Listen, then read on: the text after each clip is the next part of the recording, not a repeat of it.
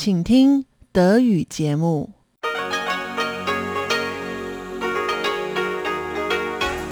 Hier ist Radio Taiwan International. Herzlich willkommen zum halbstündigen deutschsprachigen Programm von Radio Taiwan International. Am Mikrofon begrüßt Sie Ilon Huang. Und das haben wir am Mittwoch, den 2. März 2022 für Sie im Programm. Zuerst die Nachrichten des Tages, anschließend vom Mosaik mit Uta Rindfleisch. Uta Rindfleisch stellt heute den Künstler Chen Zheqi vor, ein Mitglied der neuen Kulturbewegung.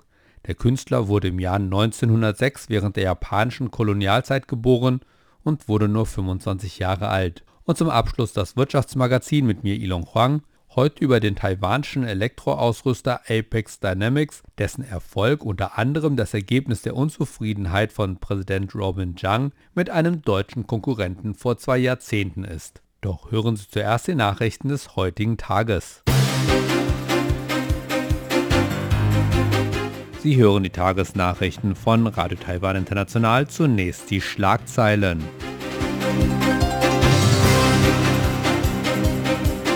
US-Delegation bekräftigt festes Bekenntnis zu Taiwan.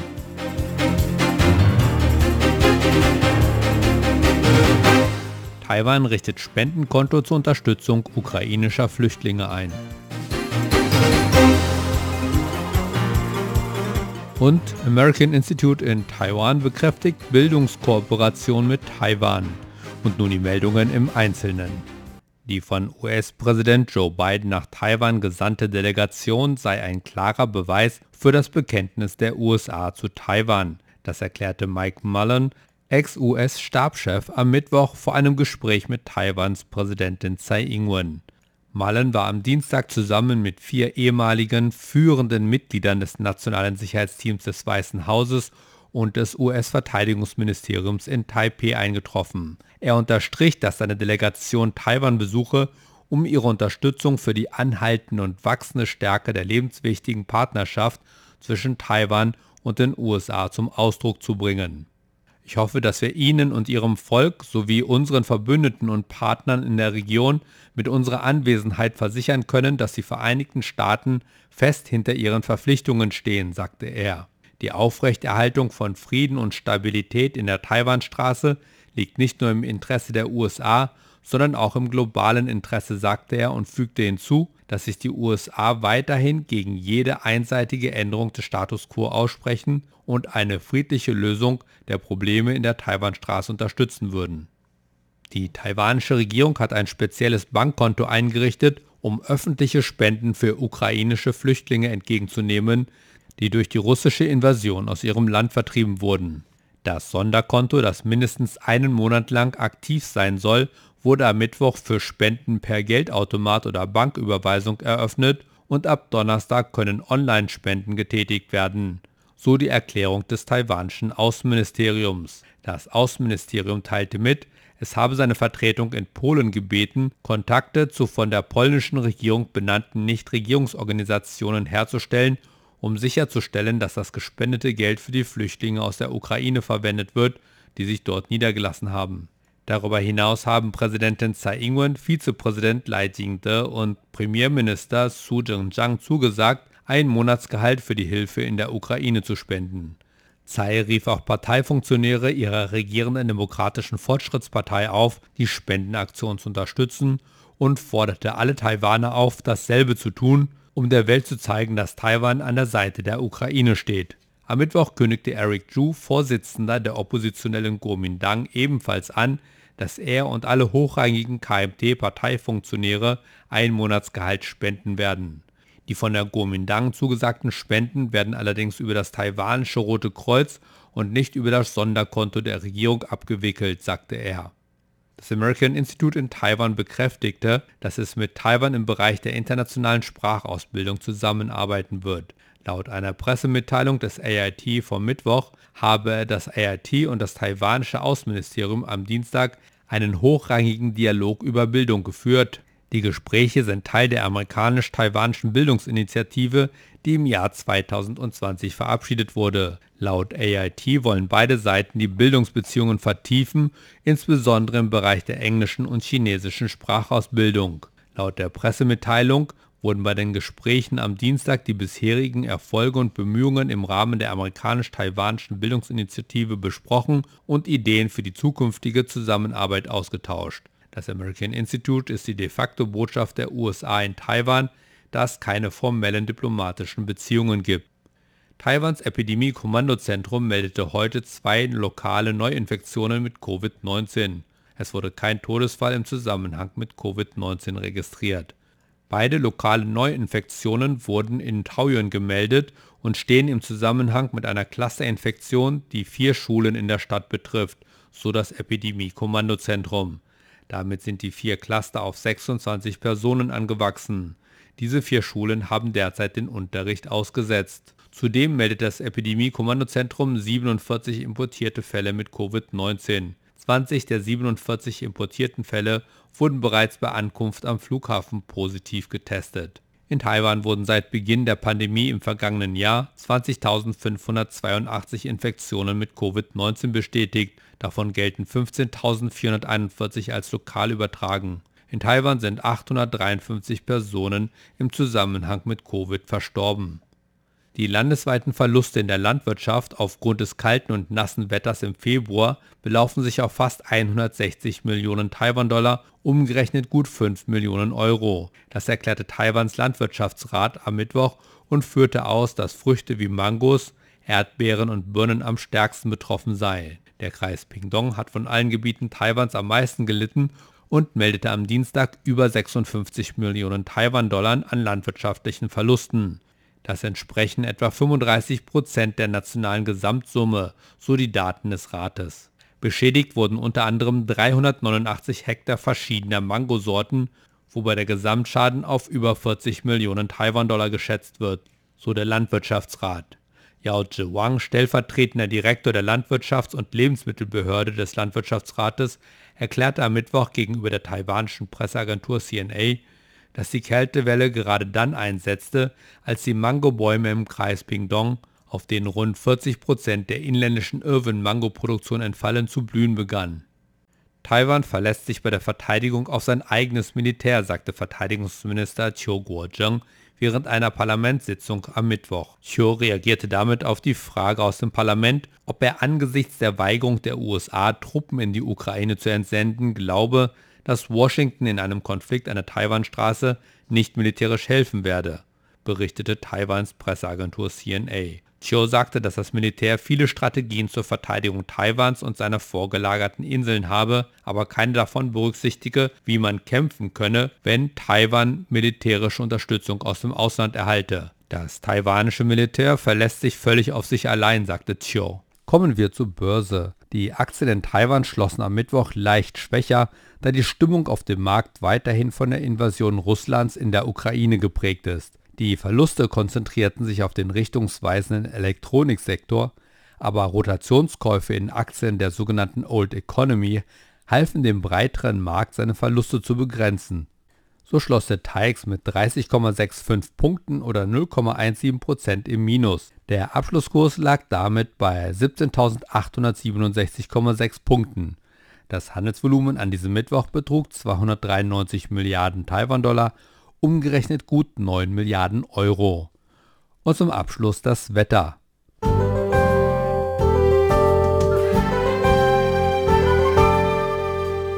Heute war es im Norden und Osten des Landes bewölkt und regnerisch bei Temperaturen zwischen 17 und 23 Grad im Norden und 22 bis 26 Grad an der Ostküste.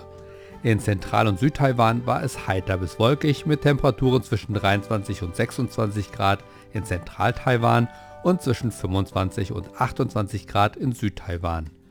Und nun die Vorhersage für morgen Donnerstag, den 3. März 2022. Im Norden bewölkt und trocken bei Temperaturen von 21 bis 25 Grad. In Zentral- und Südtaiwan ist es heiter bis wolkig und trocken.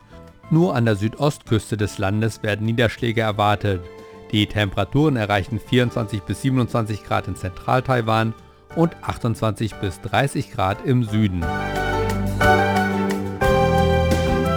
Das waren die Nachrichten des heutigen Tages. Weiter geht es nun mit dem Programm für Mittwoch, den 2. März 2022.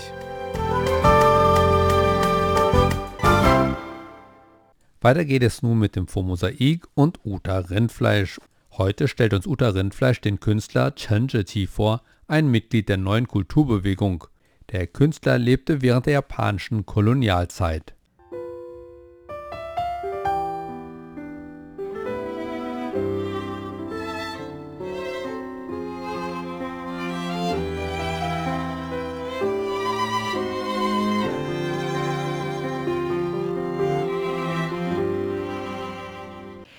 Liebe Hörerinnen und Hörer, am Mikrofon nun Uta Rindfleisch.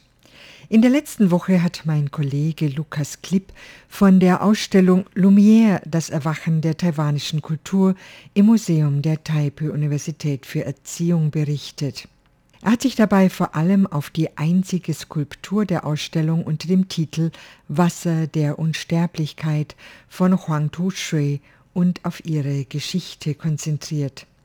Huang Tu-shui ist infolge von Überarbeitung in Japan im Alter von nur 35 Jahren gestorben. Leider war er nicht der einzige Künstler jener Zeit, der sehr jung aus dem Leben geschieden ist. Chen Zhi, von dem bei dieser Ausstellung auch einige Werke zu sehen sind, wurde gar nur 25 Jahre alt und starb nur ein Jahr nach Huang Tu-shui.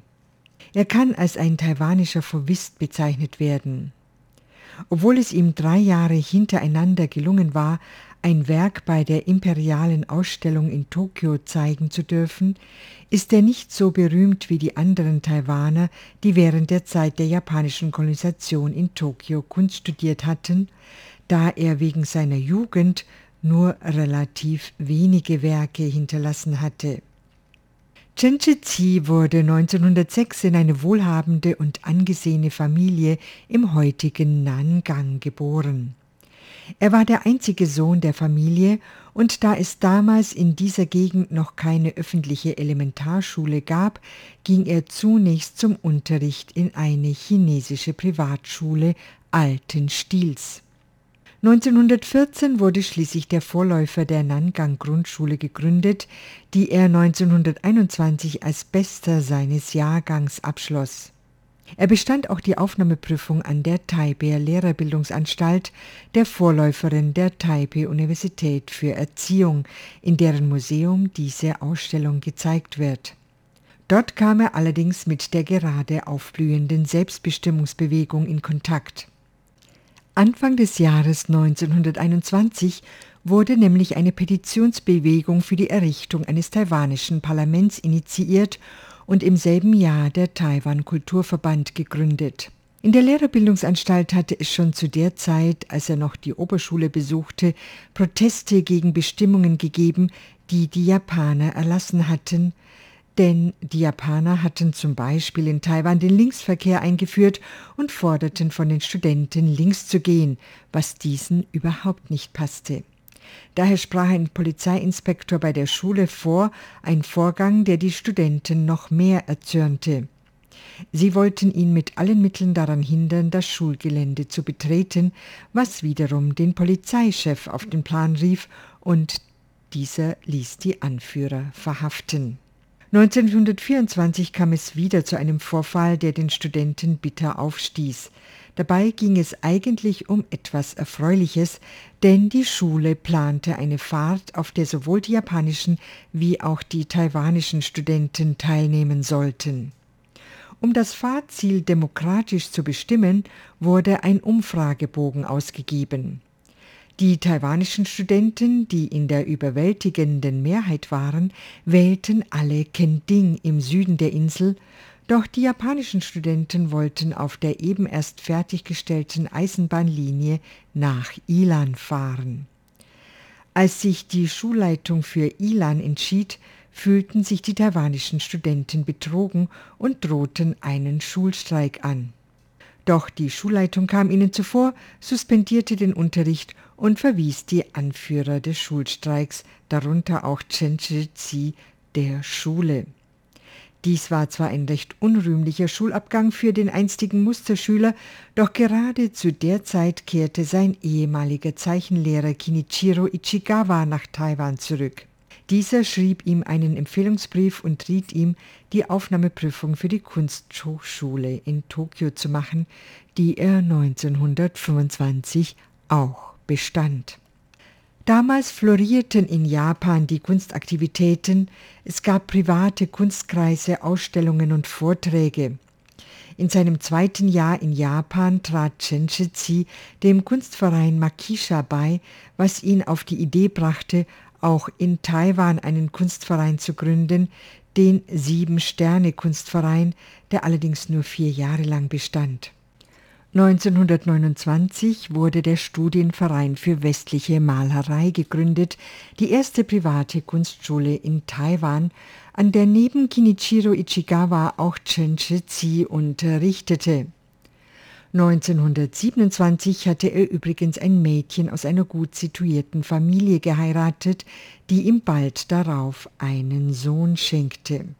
Chen Shizi war nicht nur ein äußerst aktives Mitglied der Kunstszene, er gewann auch häufig Preise für seine Werke. 1927 wurde sein Werk am Meer für die Taiwan-Ausstellung ausgewählt. 1928 war er mit dem Bild Landschaft in Taiwan auf der imperialen Ausstellung in Tokio vertreten. 1930 nahm er mit dem Werk Plantanas an einer von Prinz Shotoku geförderten Ausstellung teil. Im selben Jahr machte er seinen Abschluss von der Kunstschule und reichte auch erfolgreich das Bild Landschaft in Danshui für die imperiale Kunstausstellung ein, während ein weiteres Bild in der Taiwan-Ausstellung gezeigt wurde. Gleichzeitig half er verschiedenen Künstlern aus Taiwan wie Li Mei-shu in Japan, die Aufnahmeprüfung für die Kunsthochschule vorzubereiten, Unterkünfte zu finden und so weiter. Er war also sehr viel zwischen Japan und Taiwan unterwegs. Kein Wunder, dass sein Körper das nicht aushielt. Er erkrankte an Pleuritis. Er wurde von den taiwanischen Studenten in Japan, denen er geholfen hatte, aufopfernd gepflegt, so dass er im folgenden Jahr nach Taiwan zurückkehren konnte, wo seine Tochter zur Welt kam. Kurz nachdem er auch die freudige Nachricht von der Aufnahme Li Mei-Shus in die Tokio Kunsthochschule erhalten hatte, flammte seine Pleuritis wieder auf, die dieses Mal auch noch eine Gehirnhautentzündung nachzog, die ihm schließlich das Leben kostete und seine Frau zu einer alleinerziehenden Mutter machte. Sein Leben wird gern mit einem Feuerwerk verglichen, sprühend vor Kreativität und Energie, aber nur sehr kurzlebig. Neben einem Selbstporträt ist auf der Ausstellung ein Bild seiner Frau zu sehen.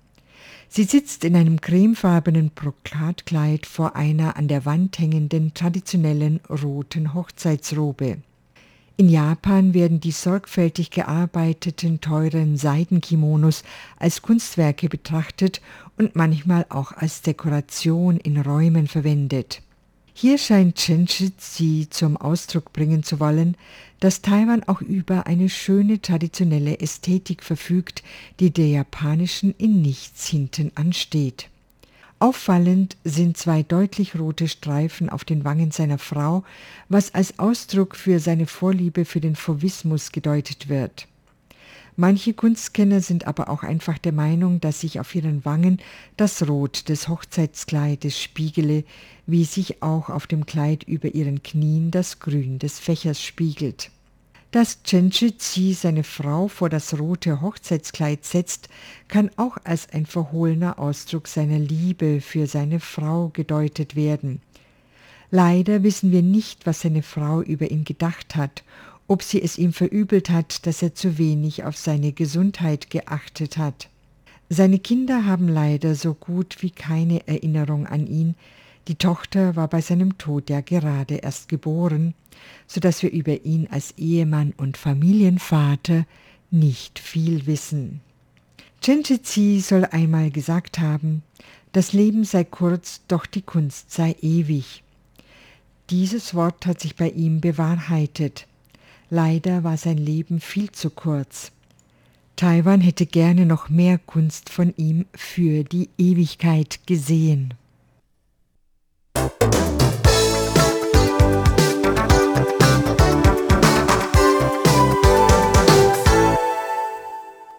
Soweit Uta Rindfleisch über den Künstler Chen Zhiqi. Und nun geht es weiter mit dem Wirtschaftsmagazin über den taiwanischen Elektroausrüster Apex Dynamics.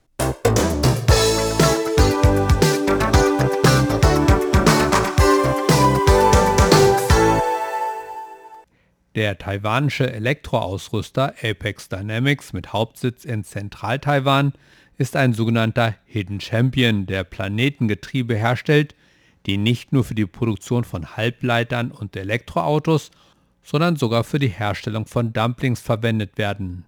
Dieser Erfolg ist das Ergebnis der Unzufriedenheit von Präsident Robin Zhang mit einem deutschen Konkurrenten von vor zwei Jahrzehnten. Das ist das Wirtschaftsmagazin und am Mikrofon begrüßt sie Ilon Huang. Bei Apex Dynamics im Central Taiwan Science Park gibt es ein Labor, in dem das ganze Jahr über eine konstante Temperatur herrscht. Darin befindet sich eine Sammlung von Messinstrumenten aus deutscher Produktion im Wert von mehreren Millionen Dollar. Sie werden verwendet, um sicherzustellen, dass die Zahnräder von Apex ultra präzise sind, bis auf den Mikrometer genau. Die Fehlermarge, die wir bei unseren Zahnrädern akzeptieren können, liegt bei weniger als 3 Mikrometern, sagt Arthur Gore, CEO von Apex. Er begutachtet ein Kegelrad, das für die Inspektion ausgewählt wurde. Schon der kleinste Fehler führt dazu, dass die Montagelinie neu kalibriert werden muss. Wir sind Hightech-Schmieraffen, scherzt er. Der Durchmesser eines menschlichen Haares beträgt etwa 100 Mikrometer. Die Fehlertoleranz bei einem Apex-Kegelrad ist um viele Größenordnungen geringer. Es ist nur eines von 50 Bauteilen, die im Hauptprodukt von Apex verwendet werden, dem Planetenuntersetzungsgetriebe, auch Planetengetriebe genannt. Apex Dynamics ist Taiwans größter Hersteller von Planetenuntersetzungsgetrieben.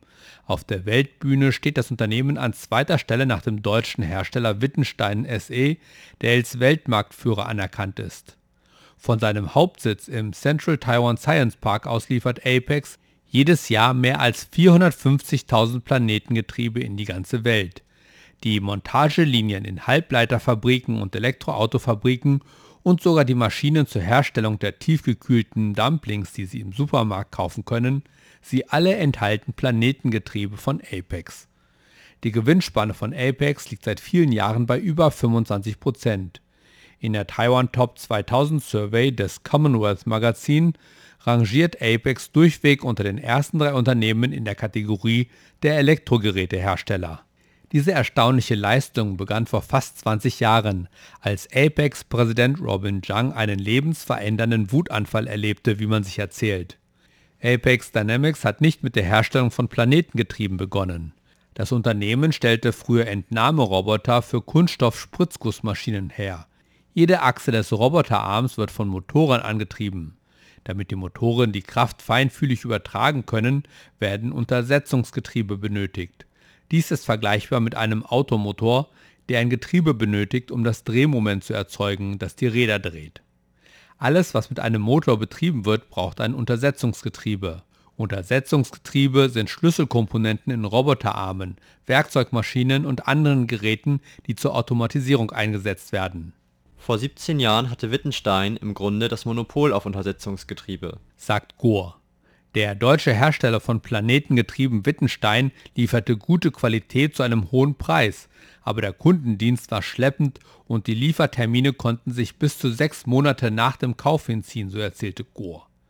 Wohl nach dem erwähnten Wutanfall deswegen hat sich Präsident Zhang dann entschieden, es selbst zu machen.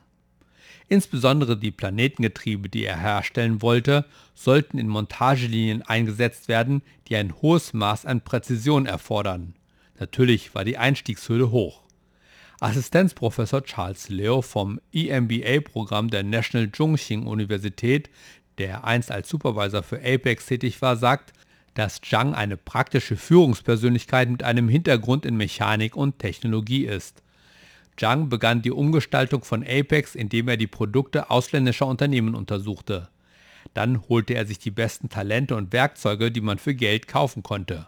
Obwohl Apex damals einen Jahresumsatz von weniger als einer Milliarde Dollar erzielte, gab Zhang das Äquivalent der Einnahmen von drei Jahren aus um die gesamte Ausrüstung zu kaufen, die er für den Aufbau einer Fabrik im Central Taiwan Science Park benötigte. Schnelligkeit war unsere Strategie. Während unsere Konkurrenten Wochen brauchten, um zu liefern, brauchten wir nur Tage. Vor ein paar Jahren, als die Maschinenindustrie boomte, verlangte Wittenstein 40 Wochen Lieferzeit. Im Gegensatz dazu konnten wir einen Auftrag in 10 Tagen erfüllen, sagt Gore. Diese hohe Effizienz wurde durch zwei Schlüsselstrategien erreicht, die scheinbar kontraintuitiv sind. Ein großer Lagerbestand und ein geringer Teil an Fremdvergabe. Trotz des hohen Lagerbestands ist die Umschlagshäufigkeit von Apex mehr als doppelt so hoch wie der der Konkurrenz. Gore sagte dazu, wir sehen unseren Lagerbestand als Vorteil und nicht als Kostenfaktor, denn er ermöglicht es uns, sehr schnell zu liefern. Darüber hinaus werden diese Komponenten fast ausschließlich im eigenen Haus hergestellt. Außer dem Wellendichtring und dem Lager stelle man fast alles selbst her, denn man sein Unternehmen, das Zahnräder herstellt, erklärte Gore. In der Branche ist es üblich, die Produktion von Komponenten, insbesondere von Zahnrädern, an andere Hersteller zu vergeben. Aber wir stellen unsere eigenen Komponenten in Serie her. Nur wenn wir über das entsprechende Know-how verfügen, können wir vermeiden, dass unser Potenzial von anderen eingeschränkt wird. Da Apex Dynamics die Kontrolle über den gesamten Produktionsprozess hat, kann das Unternehmen die hohe Qualität seiner Produkte aufrechterhalten. In weniger als 20 Jahren hat Apex nicht nur den europäischen Markt erobert, sondern ist auch Marktführer in Korea und die Nummer 2 in Japan geworden. Untersetzungsgetriebe sind die Grundlage von Industrie 4.0 und intelligenter Fertigung, sagt Gore. Diese Apex-Getriebe werden in so gut wie allem eingesetzt, von den Montagelinien neu gebauter Halbleitergießereien bis zu den Schienen in deutschen Elektroautowerken. Von Maschinen, die in Lebensmittelfabriken Dumplings herstellen, bis zu Hochgeschwindigkeitsdruckmaschinen und Wellenmaschinen in Wasserparks. Der Automatisierungsriese Terra Autotech Corporation ist ein langjähriger Kunde von Apex. Wir verwenden nur Planetenuntersetzungsgetriebe von Apex. So Ilong Lee, der Vorsitzende von Terra. Lee erinnert sich noch an eine Zeit vor weniger als 20 Jahren, als Taiwans schnell wachsende Industrie für TFT-LCD-Bildschirme große Mengen an Planetengetrieben benötigte um ihren Produktionsprozess schnell zu automatisieren. Die taiwanischen Unternehmen kauften in der Regel in Japan ein, aber die japanischen Anbieter hatten Schwierigkeiten, mit der raschen Expansion ihrer taiwanischen Kunden Schritt zu halten. Es gab die Möglichkeit von kleineren taiwanischen Anbietern für die Hälfte des Preises zu kaufen, den die Japaner verlangten, aber die Qualität dieser Komponenten war minderwertig und die Haltbarkeit war gering. Bevor wir anfingen bei Apex zu kaufen, haben wir sieben oder acht taiwanische Anbieter ausprobiert. Keines ihrer Produkte war lange haltbar. Die Qualität von Apex ist auf dem Niveau der japanischen Hersteller, aber sie können doppelt so schnell liefern. Wir sind froh, bei ihnen zu kaufen, auch wenn sie 20 bis 30 Prozent mehr kosten als andere taiwanische Anbieter, sagt Lee. Der Präsident von Apex, Zhang, ist in der Branche dafür bekannt, dass er es vorzieht, sich zurückzuhalten. Er spricht nicht mit Reportern und nimmt auch nicht an öffentlichen Veranstaltungen teil. In all den Jahren, seit Apex an die Börse gegangen ist, ist im Internet weder ein Foto von Zhang noch ein Zitat von ihm zu finden. Wenn Apex ein Hidden Champion ist, dann ist Zhang der versteckte Anführer des Hidden Champions. Aber das scheint keine schlechte Sache zu sein. Apex scheint weiterhin den Markt für Planetenuntersetzungsgetriebe zu erobern, gemäß dem Motto langsam und stetig gewinnt das Rennen. Und mit diesem Motto verabschiede ich mich. Am Mikrofon bei Ilon Huang. Vielen Dank fürs Zuhören.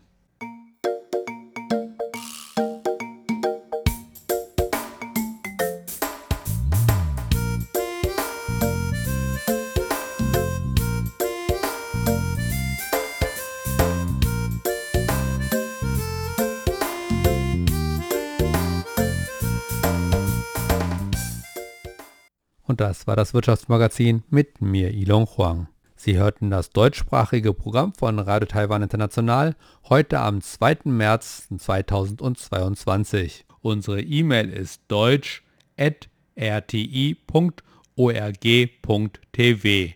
Im Internet finden Sie uns unter www.rti.org.tv, dann auf Deutsch klicken. Über Kurzwelle senden wir täglich von 19 bis 19.30 Uhr UTC auf der Frequenz 5900 kHz. Und das, liebe Hörerinnen und Hörer, war es auch schon wieder für heute in deutscher Sprache von Radio Taiwan International. Wir bedanken uns bei Ihnen ganz herzlich fürs Zuhören. Bis zum nächsten Mal hier bei Radio Taiwan International. Am Mikrofon verabschiedet sich Ilon Huang.